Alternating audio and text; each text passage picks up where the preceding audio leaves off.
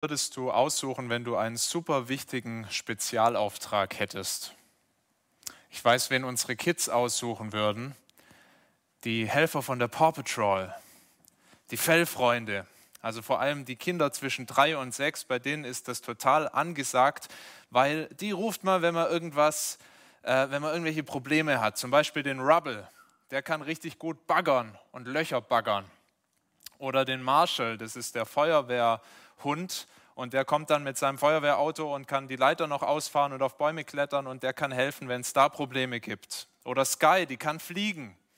Also die Paw Patrol, das sind die Fellfreunde, eine Truppe von Hunden und Ryder ist ihr Anführer und immer wenn er Hilfe braucht, dann holt er einen von denen und dann retten die Menschen und dann löschen die Brände und dann, ja, lösen die ganz schwere Fälle. Und wir Erwachsenen, wir würden vielleicht nicht die Paw Patrol holen, aber auch wir, wenn wir eine super wichtige Spezialmission haben, dann halten wir Ausschau. Wer ist klug genug dafür? Wer ist stark genug dafür? Wer kann uns da wirklich eine gute Hilfe sein? Und Gott, wen sucht Gott aus? wollen uns das in diesem kurzen Bibeltext anschauen, den wir gerade gehört haben. Ähm, wo es um auch eine Spezialmission geht. Ein Spezialauftrag für einen Menschen, für die Maria. Und es kommt noch ein Mensch drin vor. Und wir sehen, dass der eine sehr gut geeignet erscheint für die Spezialmission und die andere vielleicht erstmal eher weniger. Also, was war Gottes Spezialauftrag für die Maria? Warum wollte er gerade, dass Maria das tut? Und wie ist sie mit diesem Spezialauftrag, mit dieser besonderen Mission umgegangen. Was war Gottes Spezialmission für die Maria? Ich habe es gerade gehört. Der Engel kommt fast wie in so einem Agentenfilm. Maria ganz allein und der Engel kommt und hat einen Auftrag für sie. Maria, du sollst ein Kind bekommen, einen Sohn das war Gottes Spezialauftrag. Maria soll ein Kind bekommen und dieser Sohn, das sehen wir jetzt gleich, das war einer, der auch ganz besondere Dinge konnte. Ich kann sagen, die Spezialmission war, jemand zur Welt zu bringen, der eine Spezialmission hat. Was war das für einer? Der Engel sagt zur Maria, das wird ein König sein. Ah, nicht irgendein König, das klingt ja schon ziemlich gewaltig, ein König kriegst du, aber das wird ein ewiger König sein und ein mächtiger König, der mächtiger ist als alle anderen Könige dieser Welt. Und sein Reich, das wird für immer sein. Sein Land, wo er regiert, das wird es für immer geben. Das ist ein mächtiger König. Das kann kein einziger König und Kaiser, der sonst auf dieser Welt unterwegs ist, für sich in Anspruch nehmen. Wir haben heute beim Frühstück noch mit den Kindern gesprochen, dass Bayern mal einen König hatte. Wusstet ihr das? Bayern hatte mal einen König. Und dann haben die Kinder natürlich völlig zu Recht gefragt, ja, wo ist denn der König von Bayern heute? Schon lange tot. Sein Reich gibt es noch, das ist immer noch schön, aber dieser König regiert nicht mehr in Bayern. Also, ein ganz mächtiger König, der ewig regiert. Das war schon eine ganz schön steile Ansage für die Maria. Hätte er gesagt, der Engel, du kriegst einen König, das wäre schon das wäre schon groß gewesen, aber das noch größer. Und so seltsam diese Ankündigung klingt, für die Maria war das vielleicht gar nicht so fremd, diese Vorstellung, weil die Juden damals, die wussten, dass tatsächlich mal ein so ein König kommen soll.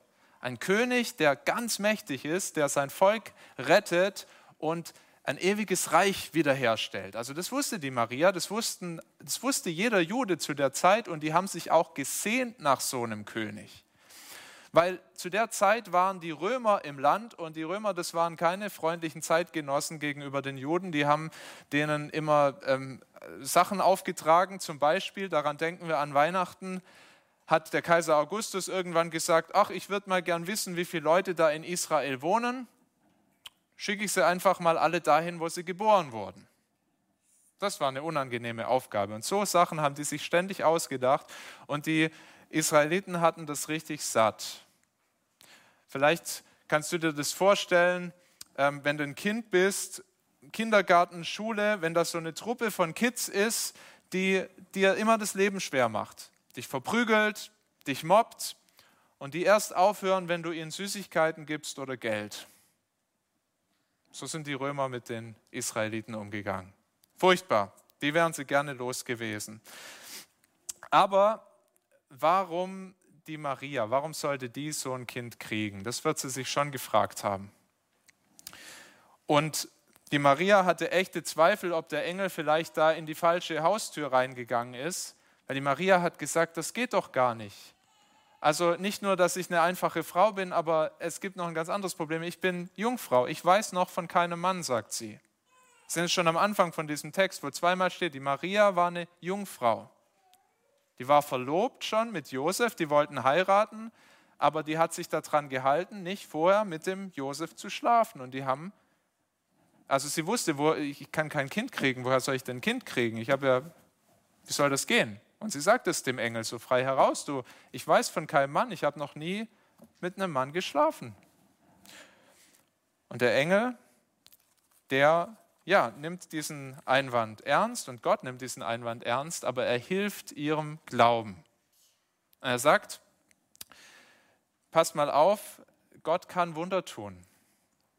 Ein Beweis ist, dass deine Cousine, die Elisabeth, schwanger ist von der alle dachten, die kann keine Kinder kriegen. Die hat es über Jahre und Jahrzehnte versucht und jetzt war sie eine alte Frau und Gott schenkt ihr in hohem Alter, wo, man, wo Frauen keine Kinder kriegen, schenkt er ihr ein Kind.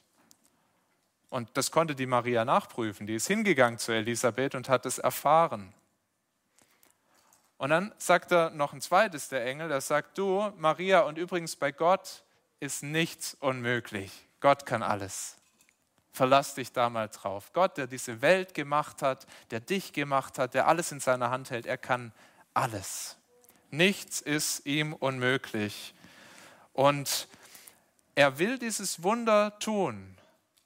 Und er gibt dir diese Spezialmission, da mitzumachen. Das bringt uns zur zweiten Frage. Ja, warum wollte denn Gott ausgerechnet die Maria haben? Wenn wir uns so überlegen, also er sagt der Maria, das Kind ist nicht nur ein ewiger König, sondern das ist mein Sohn. Das ist Gottes Sohn. Der Heilige Geist wird dieses Kind zeugen. Stell dir mal vor, also wem, wenn du so Gott beraten würdest, wem würdest du dein Kind anvertrauen? Ich habe mir überlegt, vielleicht würde ich so einer Mary Poppins geben ein richtig gutes Kindermädchen, was äh, sich liebevoll um ein Kind kümmert und immer einen Spaß parat hat und selbst die Medizin schmeckt süß, wenn sie kommt. Oder vielleicht würde ich mein Kind einer Königin anvertrauen, die es dann gut erzieht, es bekommt gute Manieren und es wird schon so erzogen, dass er dann auch ein guter König wird. Oder vielleicht würde ich es einer Künstlerin anvertrauen, die viele Fans hat und dann bei den Fans schon mal so ein bisschen die Werbetrommel rühren kann. Also ich bin ja schon toll, aber da kommt der neue Star, Jesus. Aber Maria war nichts von dem, keine Mary Poppins, keine Königin. Ein ganz einfaches Mädchen. 15 Jahre wahrscheinlich, nicht viel älter. Eine, die nicht besonders toll war, nicht besonders begabt, Zumindest lesen wir davon nichts. Sie kamen auch aus einem Ort, den die Leute eher gemieden haben, aus Nazareth im Norden Israels. Da haben die Leute in Jerusalem gesagt, also da, da wohnen die Bauern und noch Schlimmeres, da wollen wir gar nicht hingehen. Das ist ja furchtbar da in Nazareth. Was kann aus Nazareth schon Gutes kommen, haben die gesagt. Und da hat die Maria gewohnt. Und wir hätten sie wahrscheinlich nicht passend für unser Kind gefunden. Und wie kann Gott dann diese Maria passend finden für seinen Sohn, für den mächtigen, ewigen König? Die Antwort, die finden wir, wenn wir auf den Engel hören, der zu Maria kommt. Was sagt er zu Maria? Er sagt, Maria, du Begnadete. Dann erschrickt die Maria und sagt, was ist das für ein Gruß? Ich habe noch nie so einen Gruß gehört. Und er sagt nochmal, Maria, fürchte dich nicht, denn du hast Gnade gefunden bei Gott. Das ist das Geheimnis, warum ausgerechnet Maria die Mutter wurde von Jesus, die Gnade Gottes. Nicht, dass sie so toll war, nicht, dass sie ähm, immer so lieb war oder dass sie im Gottesdienst gut aufgepasst hat oder nie mit ihren Geschwistern gestritten hat oder sonst irgendwas hatte, wo Gott gesagt hat, Mensch, also du bist ja eine tolle Frau, du sollst meinen Sohn bekommen. Na, das war nicht der Punkt. sondern weil Gott sie haben wollte. Weil Gott das nicht an irgendwas gebunden hat, was sie Tolles konnte, sondern weil er einfach gesagt hat, Maria, dich will ich haben. Das ist tatsächlich ein Muster in der Bibel, was wir ganz oft sehen, dass Gott gar nicht die super Tollen auswählt, sondern ganz normale Menschen, oft Menschen, wo wir sagen, die übersehen wir vielleicht. Irgendwo da oben so eine einfache Frau in Nazareth, aber Gott sieht sie. Und er sagt, dich will ich haben. Das ist ein Prinzip bei Gott, weil dadurch seine Gnade und sein, seine Macht noch viel größer wird, was er alles kann. Er wählt sie aus und er macht das bis heute so, aber er wählt diese Maria aus für den ganz besonderen Auftrag. Ja, wenn Gott uns seine Gnade schenkt, dann können Wunder geschehen und die Maria darf das erleben. Eine Jungfrau wird schwanger und das bringt uns zur dritten Frage. Wie hat sie reagiert auf das, was der Engel sagt? Wie geht sie mit dem Spezialauftrag um? Wir lesen das im letzten Vers 38. Maria aber sprach, siehe, ich bin des Herrn Magd, mir geschehe, wie du gesagt hast. Also sie hat dieses Wort vom Engel gehört, sie hat erstmal gezweifelt, sie hat, gedacht, also sie hat nicht drüber gelacht oder so, aber sie hat einfach gedacht, wie soll das gehen? Ich bin doch Jungfrau. Aber der Engel sagt ihr, Gott tut das Unmögliche kann Gott tun und Maria glaubt das und sagt, na wenn das so ist, wenn das Gottes Mission ist für mich, ja, dann will ich das tun. Dann bin ich seine Magd, dann ordne ich mich seinem Willen unter, dann soll er der Herr sein. Ich tue das. Ich weiß nicht, ob uns das klar ist, aber das war schon da in diesem, in diesem Häuschen vor etwa 2000 Jahren, als Maria diesen Auftrag bekam, ein riesengroßer Glaubensschritt, das zu sagen. Die Maria muss gewusst haben, dass das Probleme mit sich bringt. Das muss ihr sofort in den Sinn gekommen sein. Ja, wie ist denn das, wenn ich jetzt schwanger werde vom Heiligen Geist und zum Josef gehe und sage, Josef, du, ich bin schwanger, aber mach dir keine Sorgen, das ist nicht von einem anderen Mann, das ist von Gott, vom Heiligen Geist. Ob der Josef das geglaubt hat? Muss doch gedacht haben, da ist ein anderer Mann. Und wir lesen das sogar in der Bibel, dass er das gedacht hat und dass er gern weggelaufen wäre. Aber dass Gott ihm dann auch erscheint und sagt, das ist wirklich so. Und dann, was war es für eine Schande vor den Eltern in ihrer Heimatstadt Nazareth? Die Leute haben getuschelt, die haben gesagt, das ist die Frau, die ein uneheliches Kind hat. Das war damals wirklich was, das war ein Riesenmakel. Das hat sogar, das hat, es war gefährlich. Und was dann aber kam in Marias Leben, das war in vielerlei Hinsicht sogar wahrscheinlich noch schlimmer. Das konnte sie noch nicht erahnen, was dann alles kommen würde. Also Gott hat es ihr insofern leichter gemacht, dass er zumindest dem Josef erschienen ist, auch durch einen Engel, und dass Josef an ihrer Seite war. Aber wir lesen ja dann, diese schwangere Frau muss diese Volkszählung nachgehen. Also der Augustus sagt, geht nach Bethlehem und sie muss gehen und äh, das ist schon beschwerlich, die Reise, aber schwanger ist es doppelt beschwerlich. Und dann finden sie da in Bethlehem kein Hotel, nicht mal ein einfaches Zimmer, sondern sie muss ihr Kind im Stall zur Welt bringen. Und als wäre das noch nicht genug, ist dieses Kind von Anfang an verfolgt und damit auch die Familie. Maria und Josef genauso. Der König, nämlich Herodes zu der Zeit, der hört das, da ist ein neuer König geboren und der sagt, aber nicht mit mir. Den töte ich, bevor der groß und mächtig wird. Und er befiehlt, dass alle Kinder in Bethlehem getötet werden sollen. Und Maria und Josef, die kommen gerade noch davon, sie fliehen nach Ägypten. Diese junge Familie, die Maria gerade wieder zu Kräften gekommen, die fliehen nach Ägypten sind verfolgt. Und dann, 30 Jahre später, muss Maria das Schlimmste erleben. Sie erlebt, wie die Menschen ihren Sohn, ihren lieben Jesus verachten, wie sie ihn bespucken, wie sie ihm einen falschen Prozess machen, Lügen über Jesus verbreiten und wie sie ihn dann ans Kreuz schlagen. Und man kann sich in diesem Leben schon ziemlich viel Schmerz vorstellen und manches haben wir schon erlebt, aber das ist mit wahrscheinlich der bitterste Schmerz, den es in diesem Leben gibt, für eine Mutter, die ihr Kind begraben muss, die das miterleben muss, dass das Kind stirbt. Und sie sieht das, sie ist dabei, wie sie ihren Jesus ans Kreuz schlagen. Und wahrscheinlich war sie in dem Moment hat sie Zweifel bekommen und hat sich gefragt, ja, ist denn das wahr, was der Engel mir gesagt hat vor 30 Jahren? Dass das ein ewiger König ist, ein total mächtiger König, einer, ja, Gottes Sohn selber. Ja, kann das sein? Jetzt stirbt er da am Kreuz, ist tot und liegt im Grab. Aber dann darf sie das erleben, dass ihr kleiner Jesus, den sie hat heranwachsen sehen, den sie gesehen hat, wie er Wunder getan hat in Israel, dass der Jesus das größte Wunder tut, dass er wirklich alle Macht hat, die Macht, die die Könige und Kaiser nicht haben. Er kommt wieder aus dem Grab raus und er überwindet den Tod. Was mächtigeres gibt es nicht, oder? Er überwindet den Tod, er kommt vom Tod wieder zum Leben. Ihr zum Heil und uns zum Heil, das sind wir bei uns.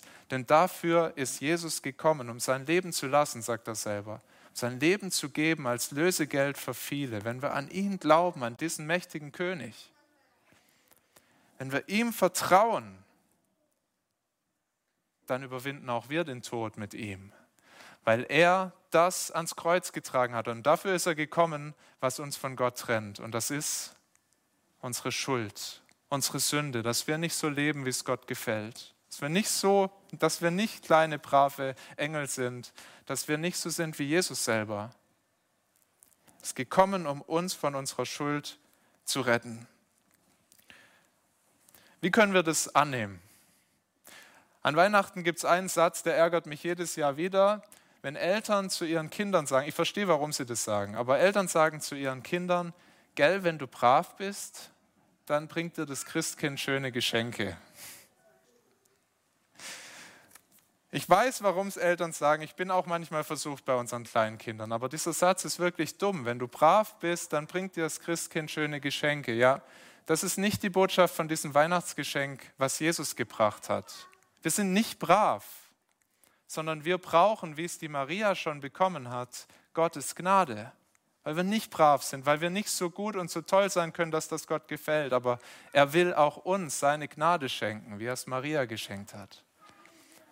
Und er sagt, komm doch einfach zu mir und glaub, dass Jesus der König ist, der ewige König und gib dein Leben mir. Das ist die Einladung, die schon an Weihnachten an uns geht. Ich bin gekommen zu euch, um diese Distanz, die zwischen uns ist, vom Himmel zur Erde, um das zu überwinden, zu überbrücken. Der Himmel steht offen. Nimm dieses Geschenk doch an. Das ist das schönste Weihnachtsgeschenk. Ich weiß, dass ihr euch alle freut oder die meisten zumindest auf die Geschenke nachher unterm Baum. Aber das ist das Weihnachtsgeschenk, was wir wirklich brauchen, was Weihnachten besonders macht. Gott kommt und er schenkt uns seine Liebe und er schenkt uns, dass wir seine Kinder werden dürfen und dass wir in sein ewiges Reich kommen, in dem Jesus regiert. Die Maria hat sicher das nicht alles verstanden an dem Tag, als der Engel kam, aber sie hat schon manches verstanden. Und vor allem hat sie verstanden, dass Gott nichts unmöglich ist und dass sie diesen Gott braucht. Und sie hat geantwortet und gesagt, ich bin deine Magd Gott, tu mit mir, was du möchtest, ich werde diesen Weg gehen. Was antworten wir? Vater im Himmel, wir wollen dir von Herzen Danke sagen, dass wir heute Weihnachten feiern dürfen. Und dass Jesus gekommen ist, um uns zu retten. Er ist wirklich der Messias, er ist der Retter, der ewige König, der es schafft, uns wieder in dein Reich zu bringen. Und wir wollen beten, dass wir das noch viel tiefer verstehen, uns daran freuen, freuen über diese Erlösung, die du uns schenkst, gerade jetzt an diesem Weihnachtsfest, dass du gekommen bist, um den Himmel aufzutun. Und wir beten für liebe Menschen in unserer Verwandtschaft, in unserem Freundeskreis, die das noch gar nicht erkannt haben. Herr, dass du Glauben schenkst, so wie du es der Maria geschenkt hast, so wie du es vielen von uns geschenkt hast dass wir es doch annehmen können, dein großes Weihnachtsgeschenk. Herr, danke, dass du uns reich beschenkst. Wir haben es nicht verdient, es ist deine Gnade. Danke für Weihnachten. Amen.